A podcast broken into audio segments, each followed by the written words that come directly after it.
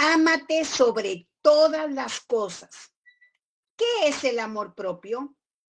Es un viaje a tu interior donde aprendes a conocerte a ti mismo con tus fortalezas y debilidades. Este tipo de amor depende únicamente de ti, de cómo te veas y no de lo que opinan los demás.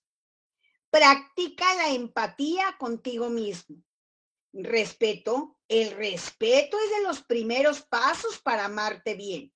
Perdónate.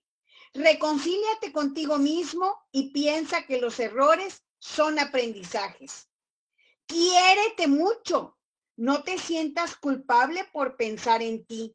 Date un descanso, diviértete, cuídate y consiéntete porque te lo mereces.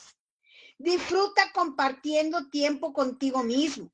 Es muy importante hacer cosas sin depender de los demás. Ámate mucho y acéptate tal como eres. Sé feliz.